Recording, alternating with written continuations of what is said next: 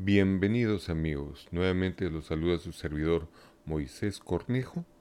En esta oportunidad vamos a conversar sobre la ansiedad, sus conceptos, definiciones, clases y tratamiento. Muy bien, empecemos. Muy bien sabido es de que la ansiedad y la depresión son las causas de nuestro tiempo, los males que aquejan más a la juventud y a los seres humanos en general no menos importante es tener clara de manera definitiva cómo afecta la ansiedad a cada uno de nosotros. También es importante dejar en claro que yo como ser humano no soy psicólogo, no soy psiquiatra, soy una persona, un amigo que trata de llevar conceptos generales.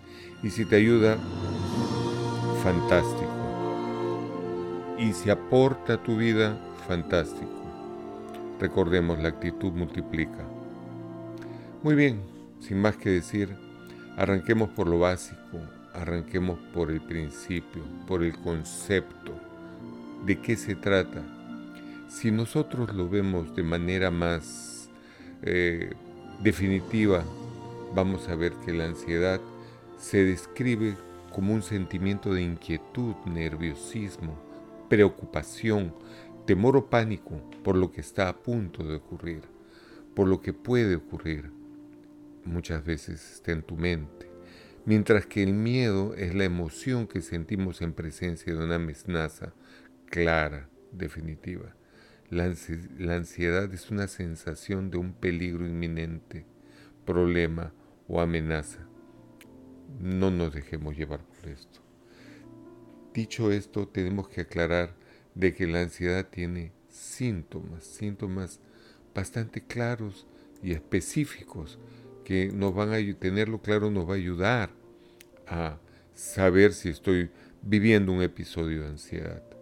Por ejemplo, sensación de nerviosismo, agitación o tensión, sensación, como decíamos antes, de peligro inminente, pánico o catástrofe, aumento del ritmo cardíaco, para los síntomas netamente somáticos del cuerpo, respiración acelerada, lo que comúnmente se llama como hiperventilación, sudoraciones, temblores, sensación de debilidad o cansancio. Esas ganas de no hacer nada por la ansiedad te bloquea completamente. Y puedes llegar a tener los famosos ataques de ansiedad. Algunos lo confunden con ataque de pánico tienes que analizarte, hacerte las preguntas, identificar cuál fue el disparador de este tipo de emoción, de la ansiedad. Para eso tienes que reconocer también si existe un estímulo externo que dispara la ansiedad. ¿Cómo así? Pues de manera clara y sencilla. Mira tu externo, mira tu tu ambiente, a veces el ambiente laboral, el estar expuesto a personas tóxicas, el estar expuesto a clientes problemáticos, tanto clientes internos como clientes externos. Tienes que apartarte a veces de las personas que te hacen daño.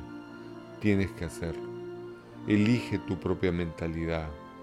Para eso tienes que, primero que nada, dominar, tratar de determinar cómo vas a respirar. Claro, tú dirás, es muy fácil decirlo, no hacerlo, pero existen métodos. Para eso tienes que identificar siempre, racionalizar qué es lo que te está afectando, qué clase de pensamientos tienes. Darte cuenta que esos pensamientos no describen la realidad como es. Y no la describen porque, si te das cuenta, más es tu preocupación que la realidad. Muchas veces te angustias de manera innecesaria. Recuerda que el pensamiento es una idea que pasa por tu mente de manera consciente o inconsciente.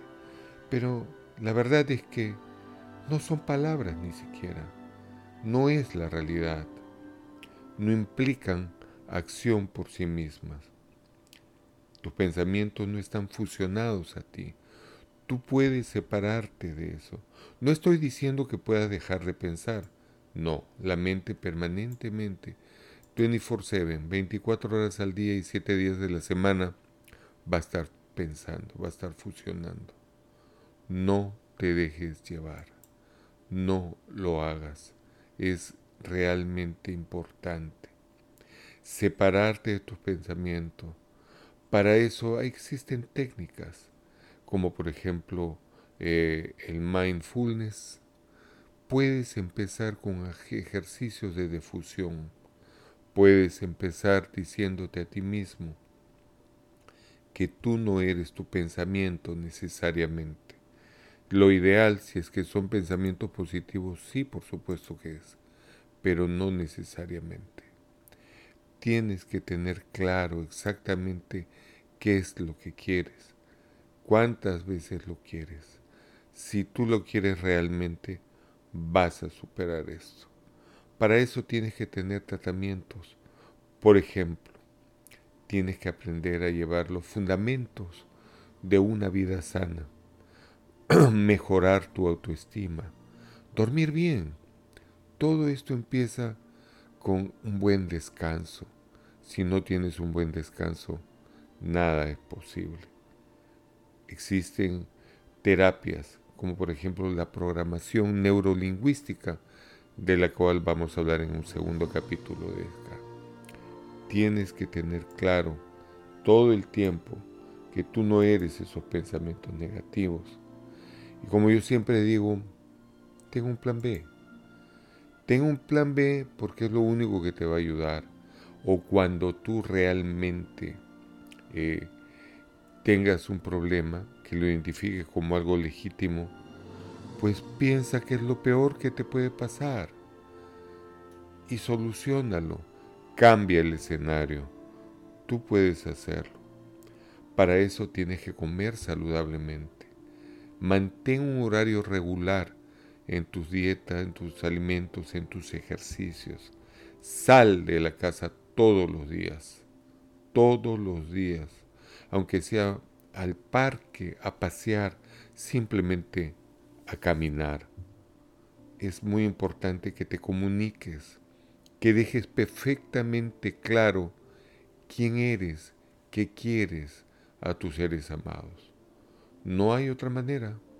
No hay atajos, definitivamente no lo hay. Entonces la única solución que puedes encontrar es en ti mismo. Algunas frases sobre la ansiedad que son importantes. Recuerda que cuando sentimos miedo la ansiedad se apodera de nosotros. Es parte de la respuesta. Cuando se trata de detectar el peligro es importante la adrenalina que fluye por tu cuerpo, pero no lo es todo.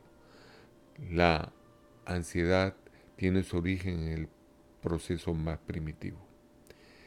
Sentir ansiedad es decisión nuestra. Y créeme, tú eres mucho, mucho más grande que esos pensamientos. Espero que esto te sea de utilidad. Vamos a hacer una segunda parte con la finalidad de ya hablar un poquito más sobre la programación neurolingüística y vas a sentirte mejor, te lo prometo. Te lo prometo profundamente. Si tú pones de tu parte vas a sentirte mejor. Mi nombre es Moisés Cornejo, estoy para servirte. Coméntame qué te pareció, qué es lo que esperas y nos vemos en la siguiente oportunidad. Que Dios te bendiga y que tengas un espectacular día.